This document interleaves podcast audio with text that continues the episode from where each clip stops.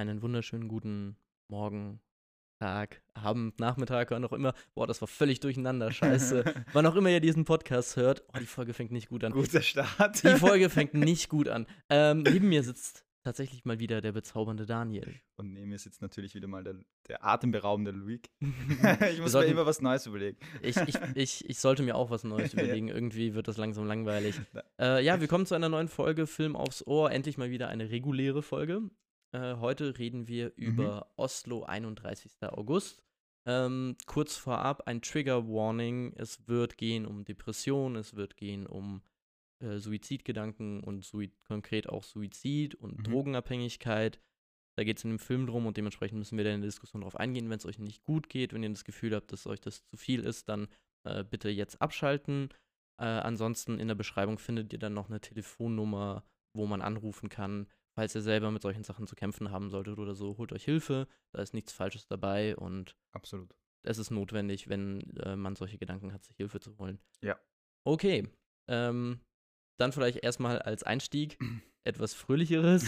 Wie geht's dir so? Was hast du in letzter Zeit geguckt? Gut, mir geht's gut. Ähm, ich habe tatsächlich jetzt nicht so viel geguckt, außer den Film jetzt. Ähm, ich habe einen Kurzfilm geschaut auf Mubi, einen französischen, der hieß äh, Terror Sisters. Echt Mhm. lustig, so ein äh, Trans-Queer-Kurzfilm, äh, französischer. Kann ich echt nur empfehlen. Ähm, und dann habe ich gesehen ähm, Better Days. Das war auch so ein Film, der letztes Jahr für den fremdsprachigen Oscar nominiert war. Ein ein chinesischer Film. War eigentlich, ähm, well, to be honest, mochte ich den eigentlich gar nicht. ich fand den eigentlich ziemlich cringy. Da ging es auch so um Bullying und so weiter, aber halt sehr melodramatisch und, und klischeehaft umgesetzt.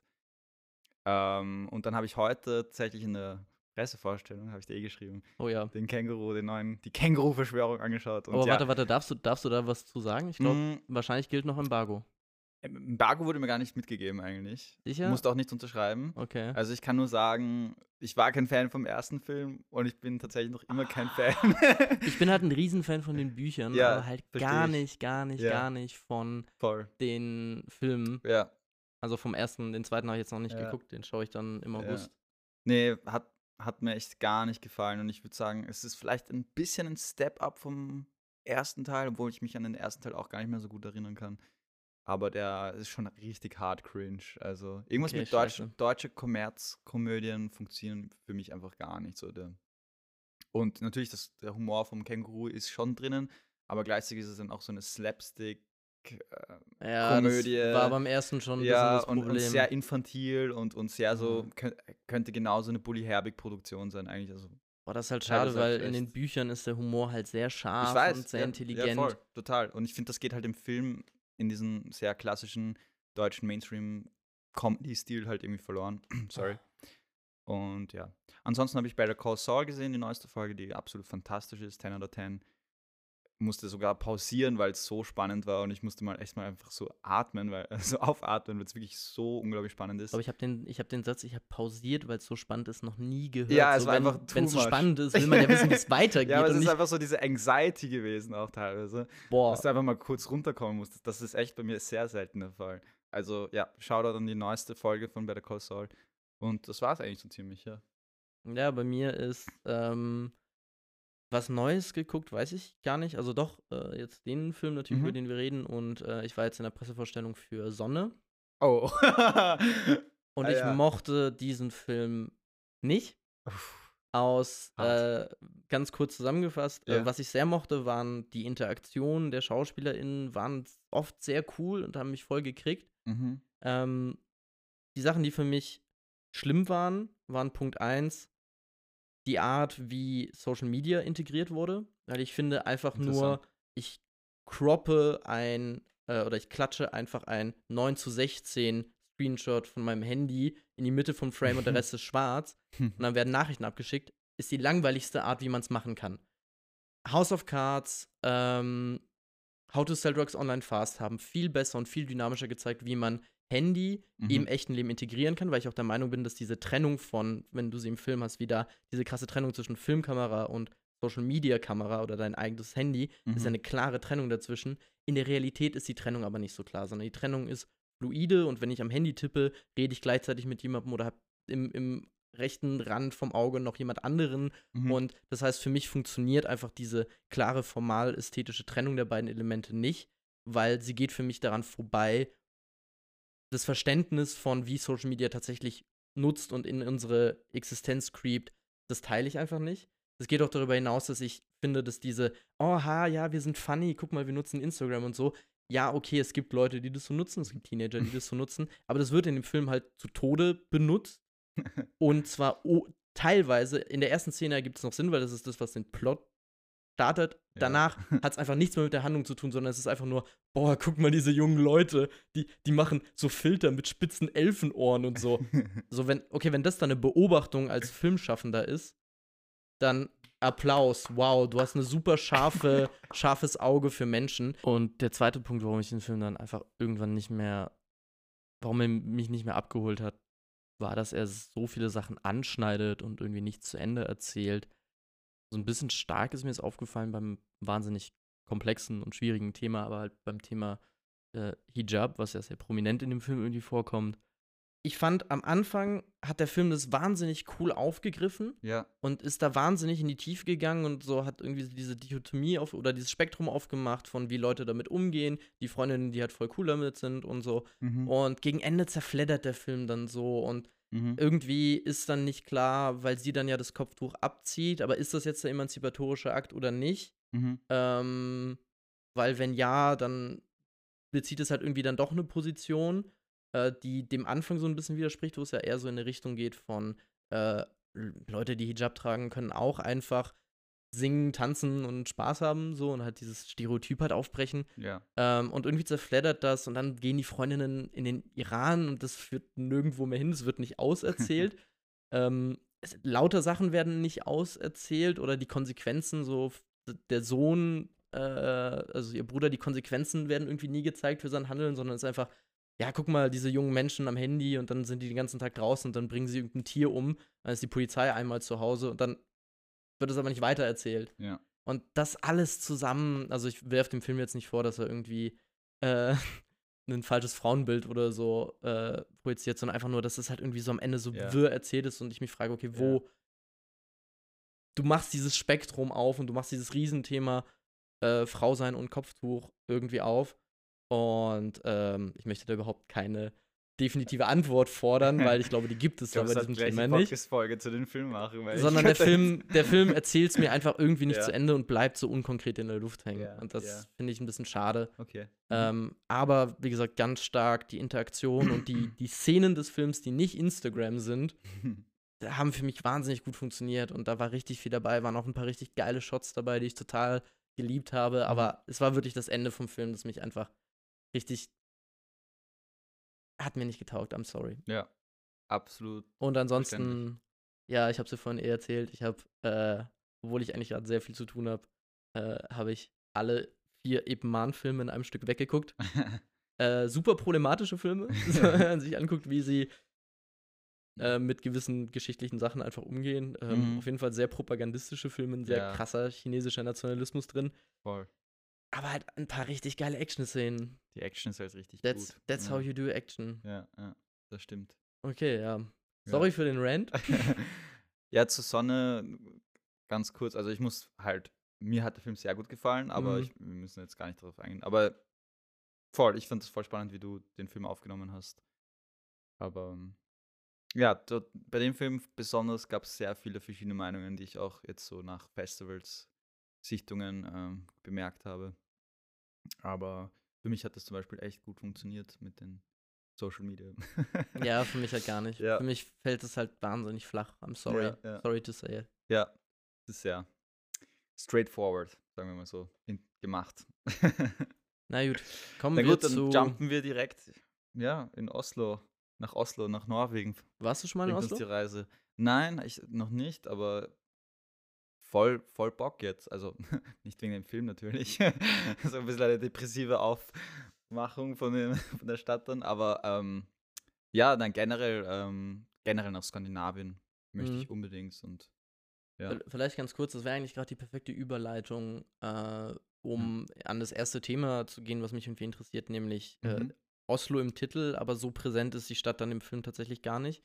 Aber bevor wir das machen, sollen wir vielleicht Hm. kurz eine Synopsis geben. Magst du vielleicht kurz zusammenfassen, worum es in dem Film geht? Ähm, ja, okay, also basically geht es um einen ähm, ist Drogensüchtigen, Ex-Drogensüchtigen, wie so sagt man einen das? clean. Cleanen, ja. Also er- der, er macht gerade sein. Also es geht Genau, um, also am Anders, Anders ist die Hauptperson, ähm, der, der halt eben ein, ein großes, äh, der halt drogensüchtig war und seitdem in einer Klinik quasi clean geworden ist.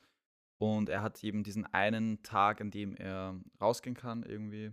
Ähm, ich weiß nicht genau, was der, was der, also der Begriff dafür ist, halt so ein Release Day halt, an dem man halt ähm, einfach mal Ausgang. der Au genau, Ausgang hatte und ähm, besucht halt an diesem Tag, es ist nicht der 31. August, obwohl es im Titel ist, sondern der 30. August.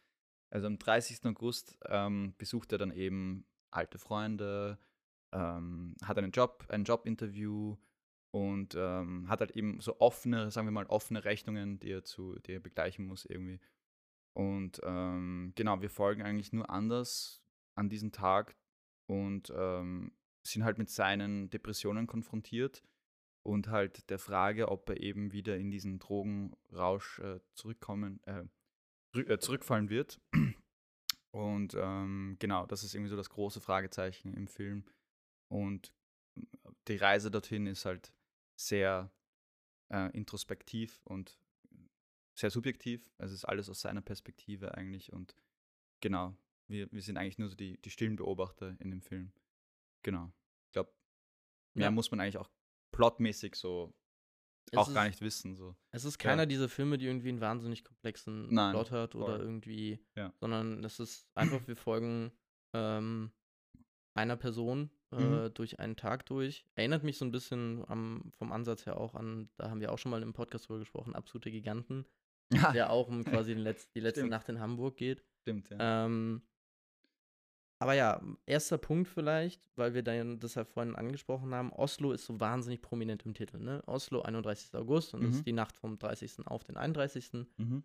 Ähm, was ist da vielleicht, also was, was, was denkst du, was hast du für eine Haltung dazu, dass Oslo so wahnsinnig prominent im Titel ist, aber nicht im Film? Mhm. Es Findest gibt ja du, auch keine, keine so krassen Shots von den Sehenswürdigkeiten oder so. okay, also spannend, dass du das so wahrnimmst, weil für mich ging es da gar nicht so um Oslo als quasi Stadt der, der, der, also gar nicht, dass man jetzt irgendwie so touristisch so zeigt, Oslo, die Stadt.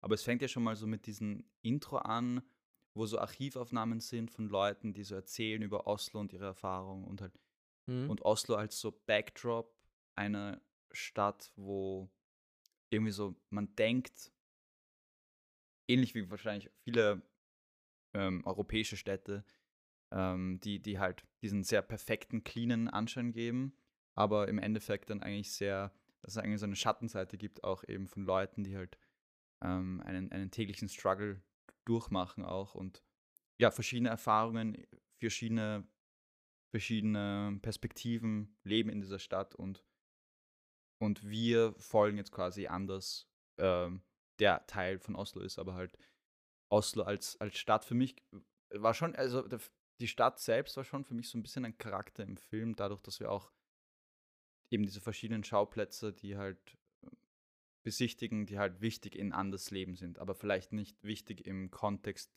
der, der Stadt Oslo selbst. Also mehr so Oslo als, als persönliche, als persönlicher Kontext irgendwie. Und Schauplatz. Und ja.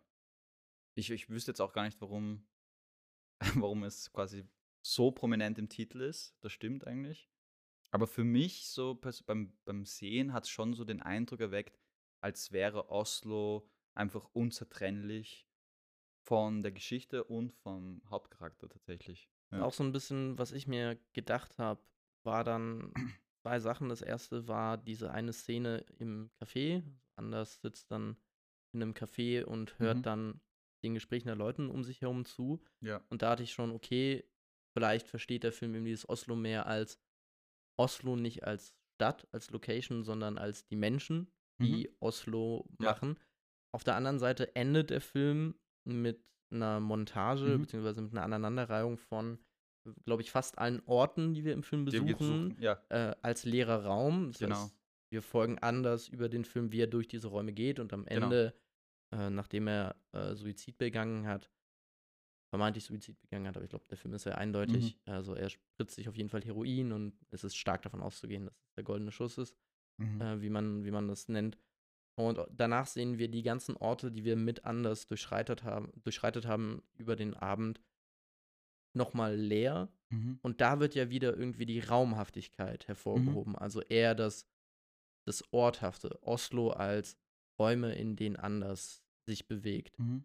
Mhm. Ähm, Mhm. und deswegen fand ich das vielleicht, das war so mein Zugang, das, da bin ich aber nicht so 100% schlau draus Mhm. geworden. Ich glaube auch nicht, dass, das könnte man jetzt wahrscheinlich noch zu Tode analysieren oder Mhm. so, weiter Ja. sich Sachen aus den Haaren zu ziehen. Aber das sind die zwei einzigen Sachen, die ich konkret definieren konnte, wo ich mir dachte, okay, wie wird irgendwie das Thema Örtlichkeit, das Mhm. ja im Titel schon so vor Ja. rausgebrüllt ist, Ja. ohne jedes Vorwissen in den Film, weißt du, okay, es wird Ja. wohl irgendwie um Oslo gehen oder um etwas in Oslo. Und ähm, genau, das wird halt so rausgebrüllt und das waren die einzigen zwei Anchor Points, die ich irgendwie dann hatte. Und auch halt äh, bezogen auf, auf die Lehre, die am Ende stattfindet, die Montage. Für mich war das dann auch so die Lehre, die anders zurücklässt. Und Mhm. die, an, die anders quasi eben durch den vermeintlichen äh, Todesschuss, äh, ähm, Todesschuss, goldenen Schuss meine Es ich. ist, es ist ein Todesschuss. ja, also voll, ähm, es, also Suizid meine ich, ähm, die er ähm, zurücklässt und die halt auch eine Lehre in den Menschen hinterlassen wird, die, mit denen er diese Orte besucht hat. Eben zum Beispiel die Bank, in der den Thomas ähm, quasi äh, geredet hat und, und dieses sehr intime Gespräch geführt hat.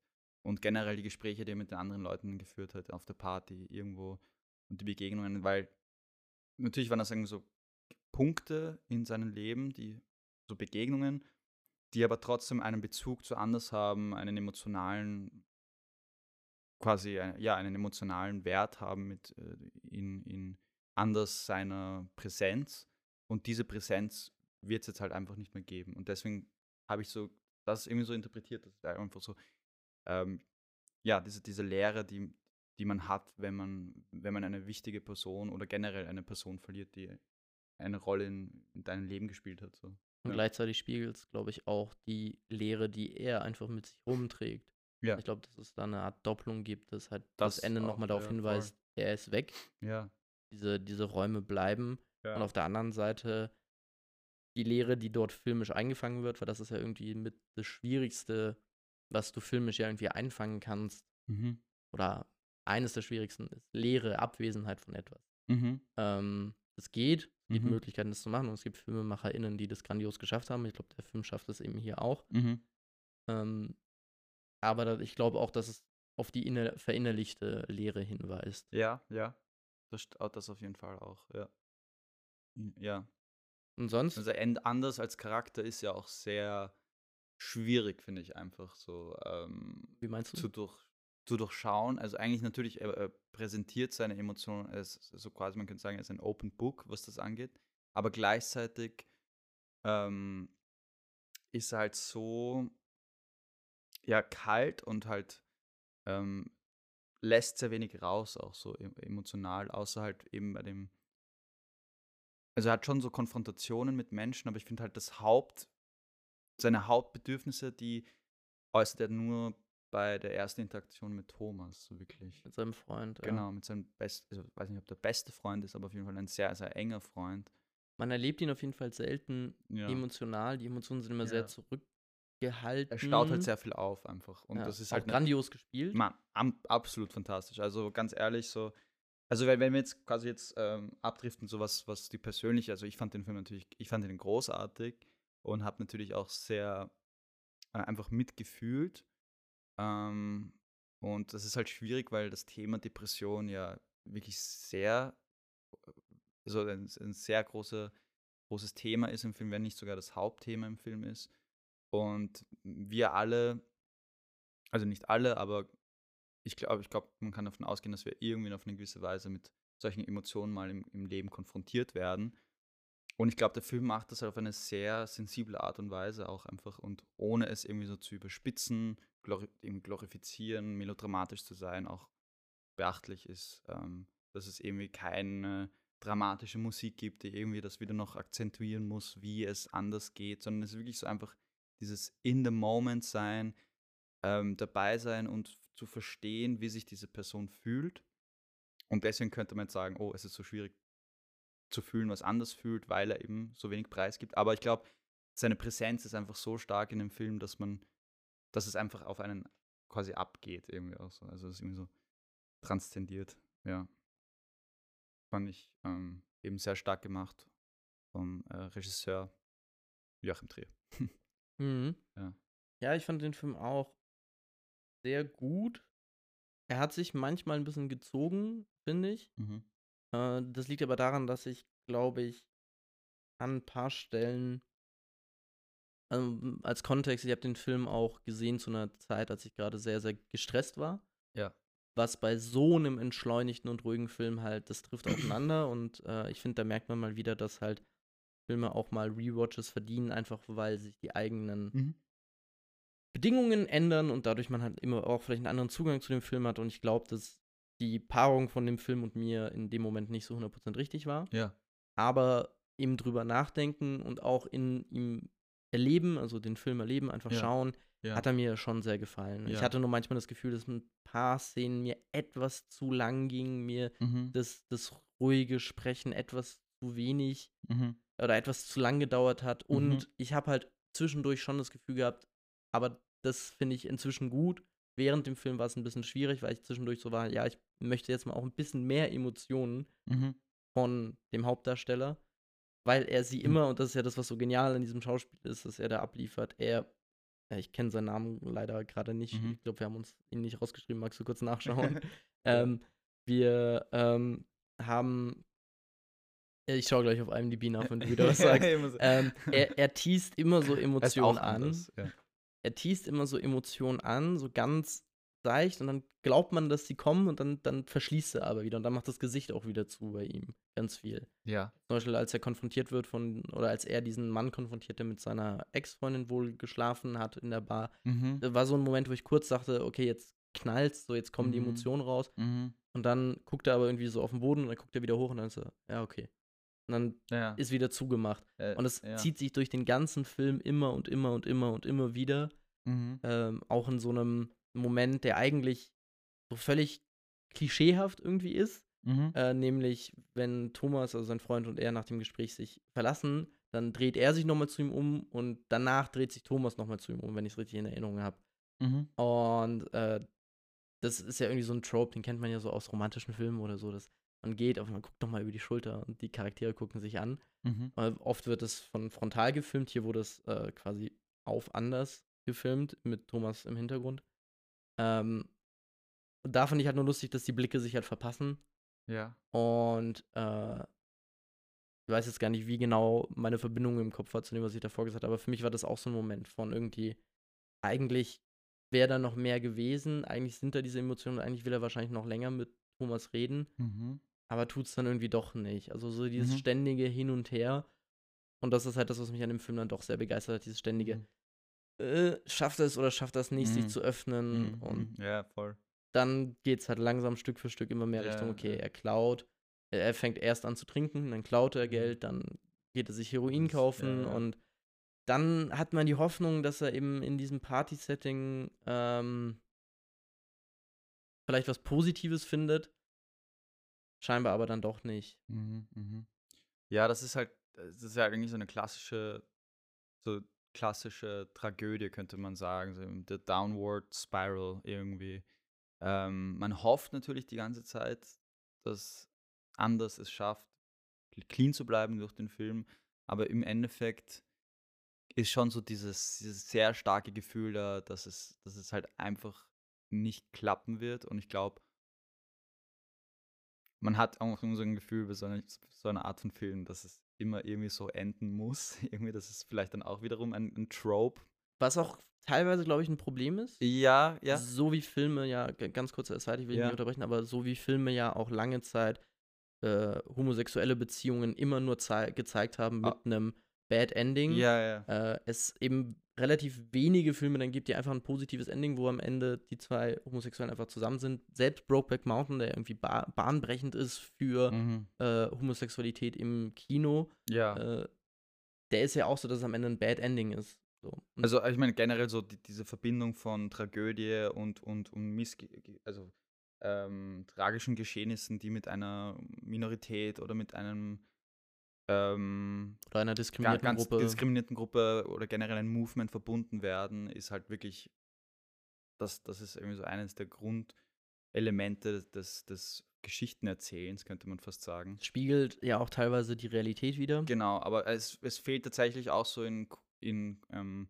queer, queer Cinema fehlt natürlich auch einfach so diese andere Winkel, dass es auch positive, ähm, lustige. Im großen Kino, ich glaube, im, im etwas underground, kleineren Queer Cinema gibt es auch viel. ja, also eben diese Verbindung von zum Beispiel, dass man eben Filme einer mar marginalisierten Gruppe oder halt quasi was oft passiert ist, natürlich, dass weiße oder amerikanische Filmemacher diese, dieses, dieses ähm, Topos irgendwie umsetzen wollen und halt daraus irgendwie so einen großen Oscar-reifen Film machen und es geht halt wirklich immer nur um die Struggles und es, es wird immer wieder aufs Gleiche quasi, geht immer aufs Gleiche hinaus.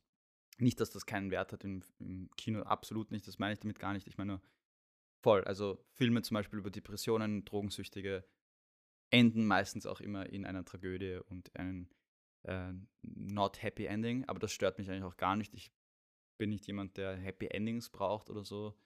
Ähm, aber natürlich, man könnte jetzt darüber argumentieren, ist das wiederum dann auch ein Klischee? Und im Endeffekt, der Film ist jetzt nicht wahnsinnig originell in seiner Story und es, man könnte jetzt auch sagen, die, die quasi diese, diese Journey, die wir, wir mit anders durchmachen, ist eigentlich jetzt auch nicht so super originell oder so, die, die, die Interaktionen oder so weiter.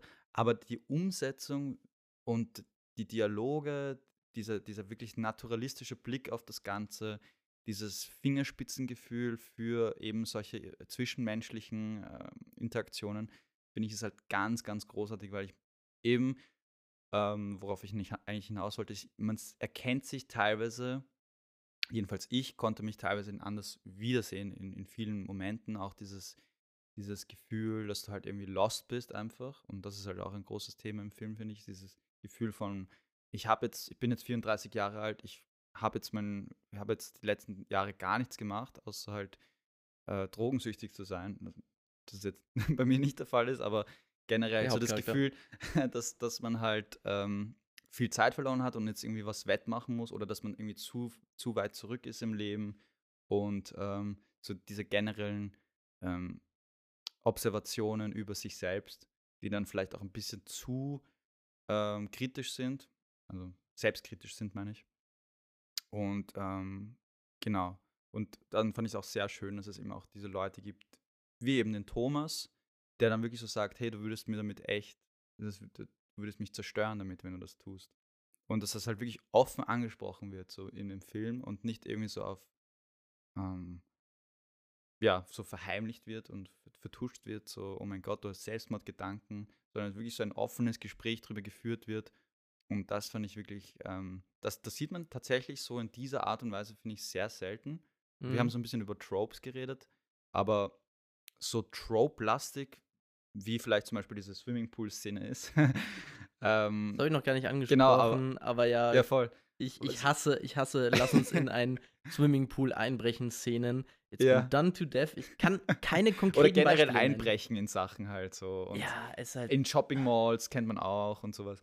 Ja, ist halt so das Go-To-Ding, um zu zeigen, ah, guck mal, wir sind happy, we have a great time, so irgendwie. aber ja. da dann auch interessant, wie das so ein bisschen subversiert wird mit den ich gehe weg und la- hinterlasse das einfach. Das ist so. auch voll ja. der Punkt. Und das meine ich eben, dass der Film geht so in diese Richtung, in diese Trope-lastige vielleicht, könnte man sagen, aber dann macht er doch einen anderen Winkel und das finde ich eben so interessant.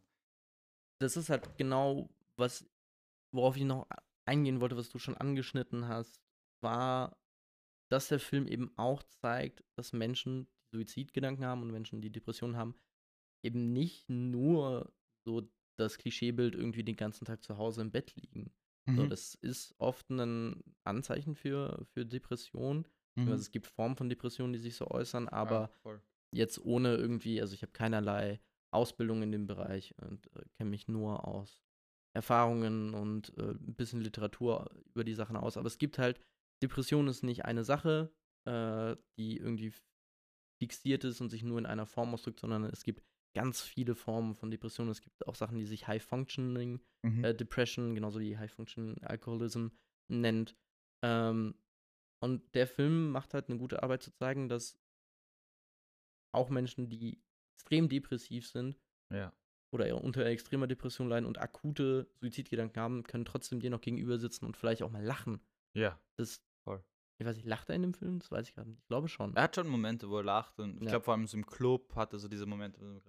Er also auf, auf ja. jeden Fall, der, der Ja. Film ist da halt so ein bisschen ähm, nuanced, würde man im Englischen sagen, also ein Mhm. bisschen ausdifferenziert. Ja, Und ausdifferenziert. genau, was du angesprochen hast Mhm. mit diesem wahnsinnig offenen Gespräch, das er mit Thomas führt, Mhm. mhm. bei dem ich mich frage, wie realistisch ist Mhm. das, aber ich glaube schon, dass es solche Gespräche gibt. Mhm. Und ähm, ich muss kurz überlegen, wie viel ich da sagen kann, aber ich habe auf jeden Fall auch Kontakt mit ähnlichen Gesprächen gehabt und auch ähnliche Gespräche selber geführt. Ja, Genauer werde ich nicht drauf eingehen. ja. Aber auf jeden Fall, wie du halt sagst, dass dieses Gespräch gezeigt wird, ist etwas, das in Filmen nicht oft aufgegriffen wird. Mhm. Ja. Und auch generell, ich meine, Filme über Drogensüchtige oder, oder Leute, die halt mit Depressionen strugglen. Also ein gutes Beispiel natürlich, wenn wir jetzt über im Drogen-Genre bleiben, dann könnte man über Trainspotting reden. Und Mhm. ähm, auch da wiederum interessant, die, der komplette Unterschied, wie man sowas angehen kann, eben. Natürlich.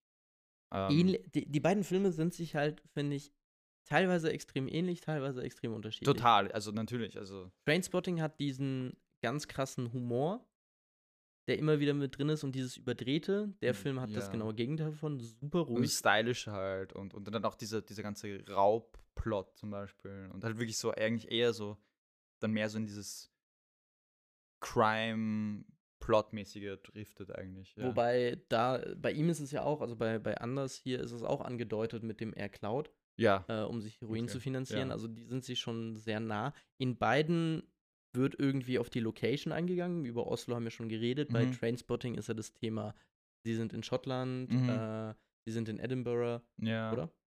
Edinburgh, ich Ach, glaube schon. ist es nicht Glasgow? Ich glaube nicht. Ist es Edinburgh? Ich glaube, es ist Edinburgh. Egal. Look, I don't know. äh, okay, ja, ähm, mögen, mögen, mögen, wir, mögen wir gesteinigt werden dafür. Sagen wir, es ist Edinburgh. Äh, auf jeden Fall.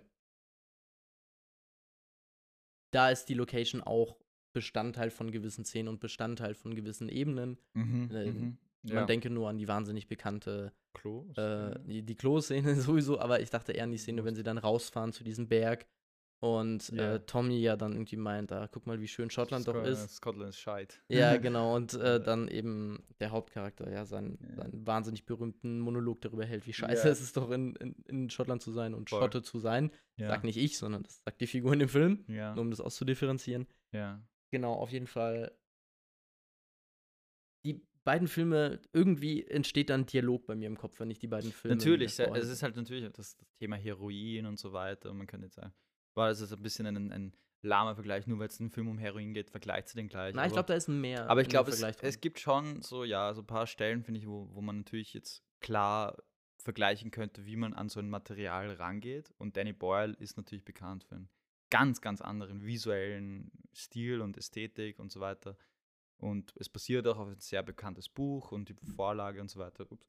Ähm, kennen auch viele Leute und deswegen glaube ich, ist das einfach sehr, ist es schon so ein eigenes, ähm, ein eigenes Element so mehr.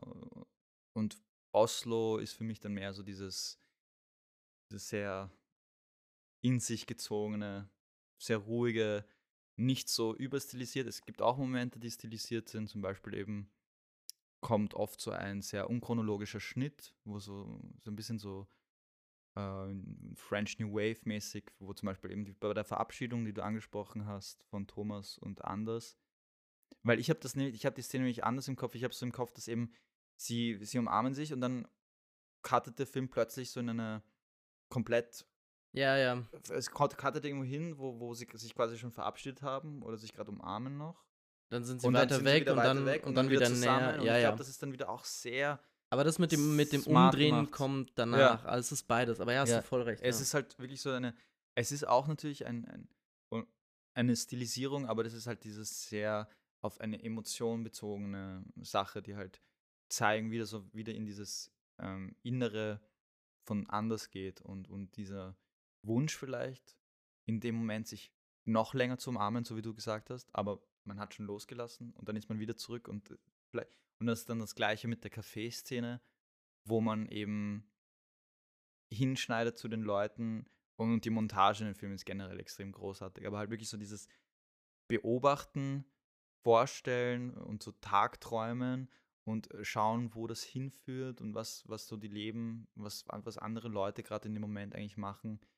Ähm, und vielleicht diesen, diesen inneren Wunsch, selbst so zu sein, selbst sein Leben zu führen. Irgendwie sehr, sehr spannend fand ich das einfach gemacht. Also diese kleinen vereinzelten Elemente, die halt so schon in Richtung, ähm, ähm, könnt ihr jetzt sagen, naja, was wäre dann ein richtiger Begriff dafür? Eigentlich eher so, ja, stilisiertes Filmemachen. Oder halt nicht ultra realistisch, naturalistisch, sondern mehr ins eben äh, ab, in, in eine abgewandelte Form davon geht. Ja. Mhm, ja. Aber was ich halt eben mochte an dem Film ist, dass es halt nicht overused wird. Ja, voll. Eben, Es es sind eben so, äh, so vereinzelte Bursts halt. Ja. Und das ist halt wieder das, was ich irgendwie bei dem Film sehr schätze, ist einfach das Feingefühl, ja. mit, Mhm. dem, mit dem man an Sachen rangeht. Dass er auch seine Stilmittel nicht, nicht zu krass nutzt, die nicht in, ins Gesicht haut. Und wie gesagt, ich Ja. will jetzt nicht sagen, dass es keinen Platz für sowas im Kino Ja, gibt. ja. Siehe Trainspotting, wo ja Stilmittel wahnsinnig aggressiv auch benutzt werden. Ja, voll. Aber da passt es halt. Ja. Und hier bei dem Film, bei der Story, bei dem Skript, Mhm. das glaube ich nicht so gepasst. Und ich glaube, mit so, wenn es noch mehr in eine Richtung gegangen wäre von French Mhm. Wave, äh, ich Mhm. glaube, irgendwann verlieren mich solche Filme ganz schnell. Ich sage nicht, Ja. dass die Filme schlecht sind, viel Gutes dabei, ist nur nicht immer meins. Nein, nein, nein, nein. Ich sage ja, nein, nein, ich sage nicht, nein. Ich sage nur, Artsy Bullshit. Das habe ich nicht gesagt. Wo ist die Traktstruktur? Ich bin tatsächlich großer Fan von sehr klarer Dramaturgie. ja, Das ja. ist kein Habe ich schon Geheimnis. gemerkt. Das ist kein Geheimnis. Ich finde Ja. ein solides Skript sehr wichtig und ich finde die allermeisten Filme kranken an einem schlechten Skript. Aha. Ja. Aber ja, ich, woll, ich, wollte diese, ich wollte diese Diskussion jetzt nicht aufmachen. Ich wollte nur sagen, Ja. ich bin froh, dass der Film dann Mhm. nicht overboard gegangen ist. Mhm. mhm. Weil ich glaube, das hätte dem Film auch einfach geschadet und ich glaube, das hätte eben diesen naturalistischen Fokus. Mochtest du Gammo eigentlich überhaupt? Ja, natürlich. Eben, das ist, das ist doch immer so das komplette Gegenteil. Davon. Ja, aber du hast ja auch gerade einfach unterstellt, dass ich sagen würde, dass Nein, das ich ja mach- schlecht Nein, ist. nein, ich mach das habe ich nicht gemeint mit Nein, der. Aussage. Ich fand es so lustig, also, hä, ich liebe auch gute Drehbücher. So ist das ja nicht. Weißt du, da haben wir mal eine Folge, wo wir Äh. so richtig einer Meinung sind, die Zeit, wo wir beide eigentlich voll Ja, das, sind. das, ich denke mir so, es ist zu langweilig sonst. Ich muss jetzt ein bisschen. musst, musst, musst du mich in eine Ecke schieben, in die ich nicht reingehöre. Ich habe nichts gegen Filme. was die- anzetteln hier. Ich habe nichts gegen Filme, die artsy sind. Das hatte ich noch nie. Du hast dich da selbst reingeboxt mit dem French New Wave. Ach Gott.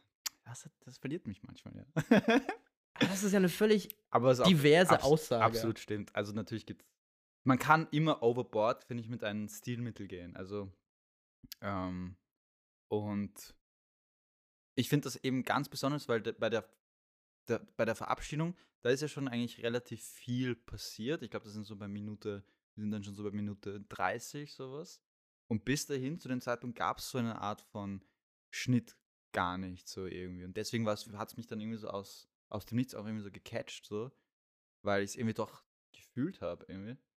Und ähm, im Laufe des Films wird das ja dann auch nicht so übermäßig benutzt. Also wenn dann auch gar wird es dann wieder benutzt. Ich bin mir jetzt gar nicht, gar nicht so äh, sicher.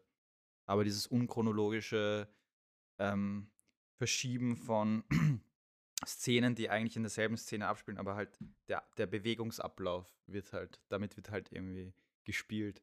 Ähm, und das löst schon was bei dir aus. Also so Gedank, der Gedankenprozess dahinter irgendwie so, aha, ja, das ist irgendwie so, so ein sehr emotional basiertes äh, Schneiden und weniger so ein ähm, eins für das ähm, Geografisch oder so. genau geografisch oder was ist nochmal der Begriff dafür, der mir jetzt gerade Continuity Continuity weniger das Continuity Editing, sondern eher das Emotional Editing halt.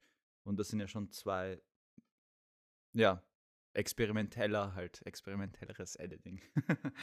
Ich dachte gerade, du willst sagen, dass es zwei unterschiedliche Sachen Nein, nein, sind. nein. Es wo ich halt sofort reingesprungen wäre und gesagt hätte, man kann auch Also- beides gleichzeitig also als machen. jemand, der, ja genau, wir beide cutten ja sehr viel und, und halt beim Schnitt kannst du entweder so Continuity First gehen, wo halt wirklich alles sehr penibel aneinandergereiht wird. Aber dann gibt es Leute wie zum Beispiel ähm, ähm, Thelma Schoonmaker, die quasi sa gesagt hat, dass für sie Continuity von der Liste der Prioritäten, was Story, Emotion, ähm, was gibt es noch? Ja, Movement, Continuity da ganz, ganz weit unten ist. Und das finde ich dann wieder spannend. Und ich glaube, eben in solchen Momenten merkt man dann wieder, wie Schnitt eigentlich, was das alles auslösen kann. Ähm, Mhm. Einfach nur so eine ganz kleine, fast unbemerkbare Veränderung im, im Kontext dieses, dieses Ablaufs, dieses Handlungsablaufs. Ja. Ich bin ja Riesenfan von der Voll. Aussage, dass ein Film immer dreimal entsteht. Einmal im Skript, einmal während dem Film und einmal im Editing. Ja. Ich weiß nicht mehr, wer genau das gesagt hat. Ich glaube, das ist so eine Floskel, die Ja, in ja. Hollywood seit Ewigkeiten rumfliegt. Ja. Und ich finde, die bringt es einfach wahnsinnig auf den Punkt, weil Ja. es ist so, wie gesagt, das mit dem Skript 100 Prozent. Ja. steht und fällt schon mal ein Drittel von deinem Film. Ja. Im Film selber kann man dann Sachen verändern und retten. Ja. Lines, die vielleicht schlecht geschrieben sind, fallen dann nicht mehr so auf Ja. wie Star Wars. äh, Editing kann den Film auch nochmal ganz anders machen und retten. Siehe Star Wars. Wie wir einfach immer wieder auf Star Wars und Marvel zurückkommen in jeder Folge. I, I, I try very hard. Ah. Man könnte meinen, dass Star Wars irgendwie bei mir eine sehr emotionale Rolle spielt. Und seit dem Disney Kauf auch eine sehr traumatische Rolle in meiner Ah. Filmsozialisation. ja. Naja, Oh, we kommen should- wir mal wieder weg we davon. should stop. We Aber- should stay in Oslo. We should stay in Oslo, aber Nein. ganz kurz Star Wars, also der Original Star Ja. Wars ist tatsächlich ein wahnsinnig gutes Beispiel für diesen Satz, dass Aha. ein Film eben dreimal entsteht, Ja. weil das Skript war eine Sache, dann wie es gefilmt wurde, war auch nochmal anders. Es Voll. gibt ja diesen, diese berühmte Anekdote, dass, ich glaube, Harrison Ford meinte, er äh, George Lucas gedroht hat, dass er ihn an einen Stuhl fesselt und äh, ihn zwingt, seine eigenen Lines zu sagen. Irgendwie sowas war mal. Und dann im Schnitt Ja. wurde Star Wars eh von der damaligen Frau von George Lucas, war es, glaube ich, Ja, das war sowas. komplett gerettet und Ja. geändert und da wurde Ja. wahnsinnig viel nochmal ja, gemacht.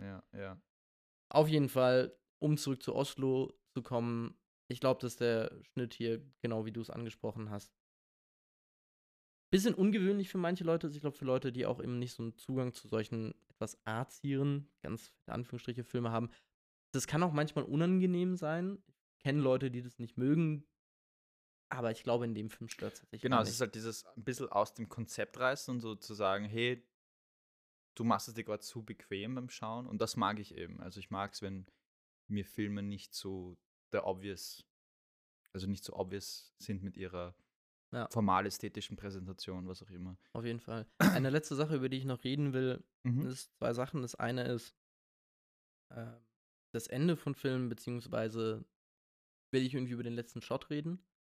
Zum Ende von Filmen, also man sieht ja, dass er sich Heroin spritzt. Es Ah, ja. gibt, Da ähm, Können wir noch, ja, voll. es gibt da so eine, so eine komplexere Debatte darum, eigentlich sagen alle ExpertInnen, man soll Suizid nicht zeigen. Mhm. Filmen oder Serien. Mhm. Das war auch bei, hier, wie heißt es, 13 Reasons 13 Why, Reasons Why war ein eine großer- Riesendebatte. Ja, ja. Äh, vor allem, weil bei der Serie haben sie auch noch so auf so aufgeklärt und progressiv getan und dann aber, es gibt tatsächlich so ein Regelwerk, glaube ich, so, so Empfehlungen in den USA. Das ist jetzt Vorsicht, gefährliches Halbwissen, aber ich Mhm. meine mich zu erinnern, dass es halt so, ein, so eine Empfehlung gibt von irgendeiner Association, von Mhm. TherapeutInnen und dergleichen mehr, wie man damit umzugehen hat in Filmen. Und das hat 13 Reasons Why einfach komplett ignoriert, wahrscheinlich nicht mal gelesen. Mhm. Und der Aufschrei war dann sehr, sehr groß, weil Die die, Szene wurde dann auch rausgenommen, jetzt glaube ich. ja hinterher Ja, äh, danach, irg irgendwie Nach sowas. dem Aufschrei.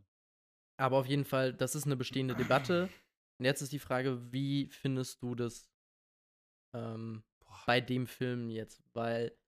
Ja, das ist, glaube, was solche Sachen angeht, muss ich glaube ich sagen, bin ich ein bisschen unsensibel, weil Mhm. für mich, ich glaube, ich kann, es gibt nichts im Film, was mich jemals so, und ich sage das als, das ist nur meine Perspektive und absolut alle anderen Perspektiven sind absolut legitim. Ich sage, mich stören solche Sachen einfach ähm, nicht, weil ich glaube, ich bin, in, ich bin in der Verfassung dazu, das zu verar verarbeiten zu können. Ich weiß, dass es für andere Leute vielleicht, ähm, dass es sie triggern könnte und das ist absolut, ähm, das ist absolut richtig. Aber Filme, Bilder, S Töne, sogar ganzen, ähm, alles, was man, was man sehen und hören kann, was man spüren kann, das, das kann eine Person triggern und man weiß nie, was, was die Person durchmacht.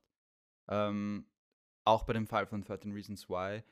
Ähm, die Szene ist extrem äh, exploitativ ähm, und das ist ein Riesenproblem. Ich hab's, ich anschauen konnte ich es mir dann halt schon, aber in dem trotzdem, ich habe es trotzdem halt ständig hinterfragt und gesagt, ist das wirklich necessary, das irgendwie so zu, wirklich so, da so wirklich so in die, so Detailaufnahmen davon zu zeigen und das wirklich so ähm, ein Spektakel draus zu machen. Und on the other side of the spectrum haben wir halt dann so eine Szene wie hier, wo es dann auch wirklich so mit einer, fast, fast schon so ein, ein, ein Ritual, nicht Ritual ist, aber so ein, so ein Abschlussmoment im Film ist auch. Da, dadurch, dass das halt ein, quasi mit dieser, in einem, erstens ist es ein Long Take, also ein One Take. Äh, wir sehen anders wie in der, im Haus, ich glaube, wir an, das Haus der Eltern. Also ich bin mir ziemlich Ja, sicher. es Das ist auf jeden. Fall das Haus der Eltern. Ähm, also so ein Rückzugsort ist, ähm, wo man zuerst denkt, okay, das ist ein Ort der Sicherheit, das, da ist er aufgewachsen, da sind jetzt sicher auch Sachen passiert, die ihn äh, vielleicht traumatisiert haben, was, was wir jetzt nicht genau wissen. Das genaue Verhältnis zu den Eltern bleibt ein bisschen unklar. Ich glaube, es sind einfach so Eltern, die halt einfach so mal, mach mal, leb dein Leben so und haben quasi alles mir ein bisschen in selbst überlassen, wie, wie, er, wie, wie er das umsetzt. Und ähm, dann fand ich es halt eben spannend, wie dieser Bezug zu diesem Elternhaus aufgebaut wird mit diesem Pianospiel. Also er spielt dann Klavier, meine ich. Ähm, und das ist dann, die Kamera bleibt einfach drauf. Wir folgen, wie er dann aufsteht. Ups, bin wieder angekommen. Äh, wie er aufsteht ähm, und zum Waschbecken geht, sich das alles vorbereitet und dann folgen wir ihm ins Zimmer. Und irgendwie habe ich mir schon bei diesem Klavierstück gedacht, okay, ich weiß genau, was jetzt eigentlich kommen wird. Also ich glaube, Mhm. das war schon so der Moment, wo ich realisiert habe, er hat seine Entscheidung getroffen. Ich habe es lustigerweise früher mir gedacht, nämlich in dem Moment, wo er, wenn sie im Schwimmbad sind, wo er aufsteht und geht, Ja, war ja. für mich klar, okay, er, weil sie ihn ja doch nochmal anlächelt, weil sie auch sagt, ja, komm doch mit, ich gehe ohne dich nicht rein. Und das nochmal anlächeln Voll, und voll, dann voll. weicht sein Lächeln ab und dann steht er, das war, das war für mich Ja, der ja, Punkt, wo er sich entschieden hat. Ja, ja, das, das war auf jeden Fall auch so ein. Aber ich glaube, das war halt so dieses, dieses, wirklich so dieses Abschied, so, deswegen meine ich Ritual, weil das Mhm. mit, mit der Musik, es ist wirklich so, das ist jetzt mein Abgang, so wie auf der, auf einer Bühne halt. Und ähm, Ist das auch das erste Mal, dass Musik in dem Film vorkommt? ich, glaube ja. also bis auf dem Club und so weiter Ja. und halt so im Hintergrund, also immer so diegetische Musik. Auch was wahnsinnig Ja. Ungewöhnliches. Filme sind inzwischen vollgepackt mit Musik bis zum geht nicht mehr. Mhm. Ihr Maul. Nein, aber Mhm. tatsächlich, ähm, fast alle modernen Filme haben eigentlich immer irgendeine, also gerade so Mainstream-Kino hat immer irgendeine Musik oder es ist nie, Ja. es ist nie still. Also ja, Ja, ja, mein großes. Hollywood-Blockbuster-Kino. Es ist nie, nie still. nein, nein, nein. Und das ist immer wieder dann doch auch interessant zu sehen, wenn Filme Love it. Genau, absolut bin ein Fan davon, wenn Filme sich eben entscheiden, mehr so in diesen, ja, in diesen harschen, in dieser harschen Realität zu bleiben. Da gibt es eh viele Filmemacher, die das sehr gut können, die Dardenne-Brüder zum Beispiel und so weiter. Ähm, jedenfalls, oder Lars von Trier macht das auch sehr gern, obwohl er spielt auch sehr mit Musik. Aber jedenfalls, ähm, die, die Szene selbst fand ich sehr, sehr, sehr gut umgesetzt einfach. Also ich finde, da ist, man kann natürlich sagen, okay, wir sehen da gerade einen Mann, der sich gerade Heroin spritzt. Aber das ist jetzt für mich noch nicht so ein Indiz dafür, dass er jetzt wirklich Selbstmord begeht. Also es, natürlich, es wird angedeutet und Mhm. es ist aus dem Kontext können wir schließen, er begeht gerade Selbstmord, aber es ist halt, wir sehen das auch in Trainspotting, halt Drogen nehmen in, Ja. in Filmen und so weiter, finde ich jetzt ist absolut so wenn es wichtig für die Story ist und für den Film, dann muss man das halt zeigen. Und ähm, lustig ist, ich wollte tatsächlich gar nicht, ja. natürlich äh, voll verständlich, dass du es jetzt gemacht hast. Und ähm, ich wollte aber tatsächlich gar nicht irgendwie so auf eine Dinge hin, hinweisen, dass wir jetzt irgendwie äh, belegen müssen, ob das jetzt okay ist, dass du Film ja, ja, gezeigt hast, sondern mir, mir war es nur wichtig, diese Debatte und die Existenz dieser ja, Debatte mal in den Raum zu stellen. Ja, na, absolut. Ähm, ich finde, du hast es wahnsinnig gut gehandhabt, weil du ja auch selber gemeint hast, dass ja. es da eben unterschiedliche Nur Ansichten angeht. Ich glaube, jetzt in dem Film konkret, 13 Reasons Why ist halt ein Extrembeispiel gewesen. Ja. In dem Film konkret stimme ich dir halt zu, dass es sehr viel mehr Finesse hat. Es ist, genau, es ist eben wieder zurück auf das äh, Fingerspitzen-Feingefühl halt. Aber ich finde, das ist halt einfach äh, vom, vom, ist von dem filmischen her jetzt, also von der, von der Bildsprache, ist es sehr gut gehandhabt einfach und sehr gut geregelt. Also ja. dieses, dieser leichte Push-Out und dann pushen wir aus dem Haus raus, also wirklich so diese, diese leichte Kamerafahrt, ohne jetzt quasi wirklich ein Close-up von der Stelle zu machen und ein Close-up von seinen letzten, keine Ahnung, Atemzug und so weiter. Also wirklich dann wieder zurück zu diesen stereotypischen ähm, filmischen, filmischer Sprache, wo wir halt immer den Person, den Protagonisten beim Sterben zusehen. Es ist mehr so dieses, mehr müssen wir gar nicht sehen und mehr müssen wir auch gar nicht erfahren. Das ist auch wieder ein Rückzug von der Kamera in, weil das, was ja dann folgt, sind diese Shots, über die wir schon geredet ja. haben, von den Leerstellen. Und ja. dieser Push-In ist auch einfach, das ist jetzt wieder so sehr interpretatorisch, aber ich finde ziemlich konkret eigentlich. Ja. Die Kamera zieht sich raus und verlässt quasi die Sphäre anders, die wir mhm. die ganze Zeit begleitet haben. Ich weiß gerade nicht mehr genau, wie der Film anfing. Also klar mit diesen Archivaufnahmen, aber danach mhm. müsste ich mal die Kamerasprache nochmal angucken, mhm. ob es auch einen Moment gibt, wo wir quasi in die Sphäre an, anders, wenn die Kamera erstmal reintritt, müsste ich mir nochmal genauer angucken. Mhm. Aber am Ende sehe ich es auf jeden Fall so, dass die Kamera diese Sphäre verlässt. Genau. Und dann eben nochmal ins örtliche verfällt, ja. in Oslo verfällt. Ja. Durch diese leeren Wohnungen, mhm. diese Abwesenheit, alles worüber wir geredet haben. Ja. Und dann eben dieser letzte Shot, der ja dann Full Circle geht, also die, die Klammer schließt. Ja. Äh, eine Sache, die ich sehr, sehr mag. Kreis wird wenn, geschlossen, ja. Wenn Filme Klammern haben. Ja, ja. just like das it. ist sehr schön, ja. Und jetzt als letzter Punkt noch, man sieht dann quasi aus dem Fenster raus von diesem Zimmer und man sieht diese Autobahn. Mhm. Und ich hatte halt eben beim Gucken tatsächlich schon den Gedanken, dieser Film hätte vielleicht sogar auch Car-Watching heißen können. äh, Car-Spotting meine ich, Entschuldigung. Car-Spotting. Weil, wer es nicht weiß, Trainspotting heißt Trainspotting wegen einer Szene, die gar nicht im Film drin ist, äh, sondern im Buch drin ist. Ja. Äh, und Trainspotting bezeichnet tatsächlich das Anschauen der vorbeifahrenden Züge, weil man sonst Voll. nichts zu tun hat und Voll. sich das quasi zum Hobby macht. Und ja. ich, ich weiß nicht, ob es absichtlich war, aber das war wirklich der erste Gedanke, den ich hatte, als ich diesen Shot gesehen habe. Mhm. War auch wieder dieses innen drin die Leere, draußen findet das Leben statt. Es gibt wenig Sachen, die, glaube ich, modernes Leben so symbolhaft darstellen Sehr wie gut. befahrene Autobahn. Voll, voll. Äh, Absolut, ja.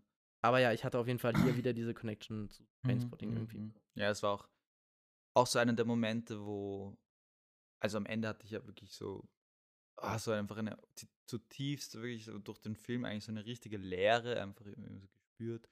Und dieser Endshot hat mir auch hart. Also hat mir richtig so Gänsehaut gegeben. Und es ist so ein Film, den muss man auch ein bisschen einsickern lassen, marinieren lassen.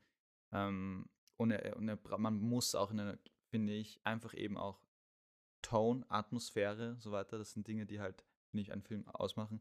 Und die Atmosphäre des Films ist einfach sehr bedrückend. Und ähm, deswegen sollte man, finde ich, auch, und ähm, deswegen auch Trigger Warning und so weiter, weil der Film, man sollte in einer guten Verfassung sein. Ja. Halbwegs stabilen ich, Verfassung sein beim Schauen, weil ich glaube, der Film doch sehr in die Materie eingeht ja. und das sehr, sehr, sehr stark macht. Und ich glaube, ja. so als letztes zu dieser Debatte, ich mhm. bin auf jeden Fall auf der Seite, weil das ja auch eine ongoing Debate ist, mhm. äh, über wie präsentiert man Filme, die solche Inhalte haben, wie präsentiert man alte Filme, die zum Beispiel rassistische Inhalte haben. Ja. Waren, Warnzeichen am Ende, Warnlogo oder Hinweis oben im Eck. Es ist wahnsinnig komplexe Debatte, ja, auf die wir jetzt nicht genau eingehen. Absolut. Aber ich bin auf jeden Fall ganz, ganz, ganz krass dafür, dass solche Filme, der ist aus 2011, da wurde noch anders über so Sachen geredet, ah. aber ich bin dafür, dass FilmemacherInnen, wenn sie diese Themen behandeln, sich halt bewusst sind, dass ja. es Sachen gibt, dass sie sich beraten lassen ja. von ähm, Therapeutinnen und dergleichen ja. mehr und dass einfach ein Trigger Warning vorher ja. kommt an den, an, an den Film. manche Leute lachen über Trigger Warning und verneinen die, aber ich bin mir sehr sicher, dass die einen relevanten Effekt haben. Absolut, ja. es auf jeden Fall, selbst wenn es die Person dann, die sich das vielleicht gerade nicht anschauen sollte, nicht davon abhält, sich anzuschauen, es ist auch einfach eine. Du tust alles Mögliche, was du tun kannst, als Filmemacherin in dem Moment, um zu verhindern, dass ein Film, der solche Themen behandelt, negative Konsequenzen hat Mhm. auf eine Person, die eben vielleicht anfällig für sowas ist. Mhm. Aber irgendwann kommt der Punkt, wo es quasi ja auch nicht mehr weitergeht. Mhm. Aber ich finde, Trigger Warning ist ein wahnsinnig wichtiges Tool. Auf jeden Fall, ja. Genau.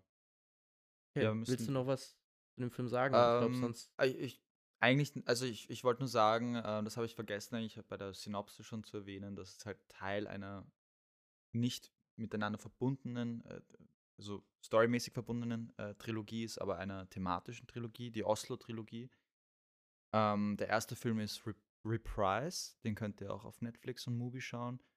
Ähm, dann der zweite ist eben Oslo und der dritte, der war jetzt vor kurzem im Kino, The Worst Person in the World. Und da finde ich dann wieder auch interessant.